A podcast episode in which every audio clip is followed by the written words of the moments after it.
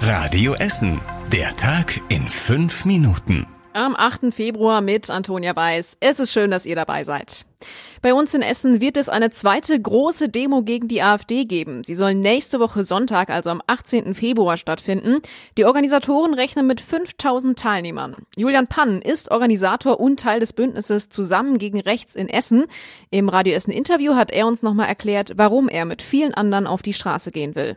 Ich glaube, wir haben im letzten Jahr erlebt, dass das ganz viel, was wir eigentlich als Gesellschaft schon miteinander hatten, durch rechte Kräfte ähm, in Frage gestellt wurde und dass in allen möglichen Wahlumfragen und Ideen wir auf eine ganz gruselige Linie gekommen sind.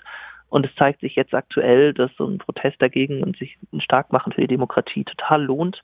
Los geht's um 16.30 Uhr in der Grünen Mitte. Bei der ersten großen Demo gegen die AfD und rechte Hetze sind im Januar fast 7000 Menschen auf die Straße gegangen.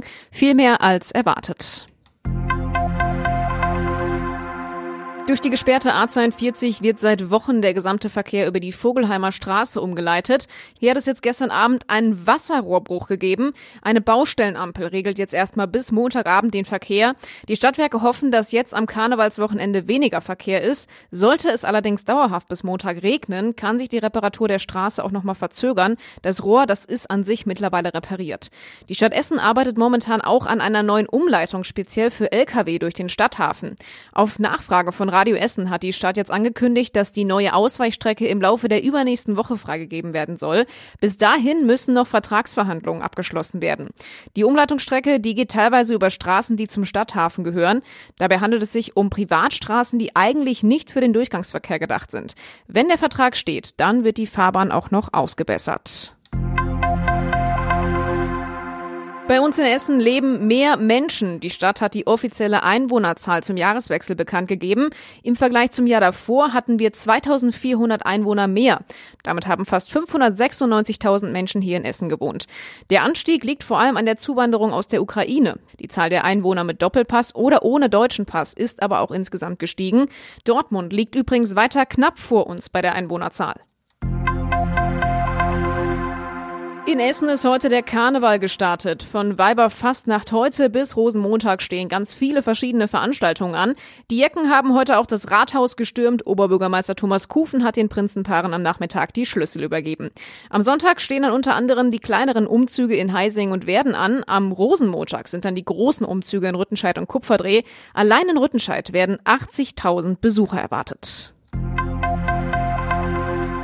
Ja, und bei uns in Essen wurde heute wieder gestreikt. Diesmal waren es aber die medizinischen Fachangestellten in den Arztpraxen.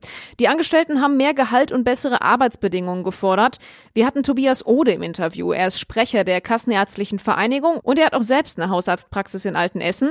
Im Radio Essen Interview hat er uns nochmal erklärt, wie er und seine Kollegen zum Streik stehen. Als Kassenärztliche Vereinigung unterstützen wir diese Forderung und können die sehr gut nachvollziehen. Wenngleich das natürlich so ist, dass wir als niedergelassene Ärzte, als Chefs, als Arbeitgeber auch natürlich in der Verpflichtung sind, das irgendwie zahlen zu können. Die Praxen, die bekommen von den Krankenkassen ein Budget, mit dem sie auch ihre Angestellten bezahlen. Deshalb fordern die Ärzte auch schon länger, dass sie mehr Geld für die Behandlung bekommen, um ihre Mitarbeiterinnen und Mitarbeiter besser bezahlen zu können. Am Nachmittag konnte überraschenderweise dann auch schon eine Einigung erzielt werden. Das hat der Verband medizinischer Fachberufe gesagt. Im August findet an zwei Tagen wieder das Straßenkunstfestival in der Innenstadt statt.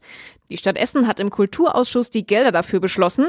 Insgesamt wird das Straßenkunstfestival 120.000 Euro kosten und durch Spenden, Haushaltsgelder und Fördermittel finanziert.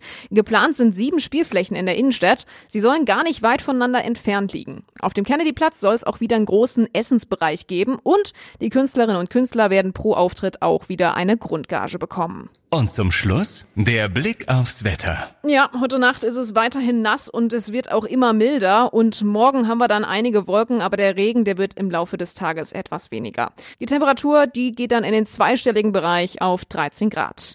Und das waren sie, die wichtigsten Nachrichten an diesem Donnerstag. Alle aktuellen Meldungen findet ihr wie gewohnt auf radioessen.de und in unserer App. Ich wünsche euch eine gute Zeit, wo ihr auch seid. Bis dann und ciao.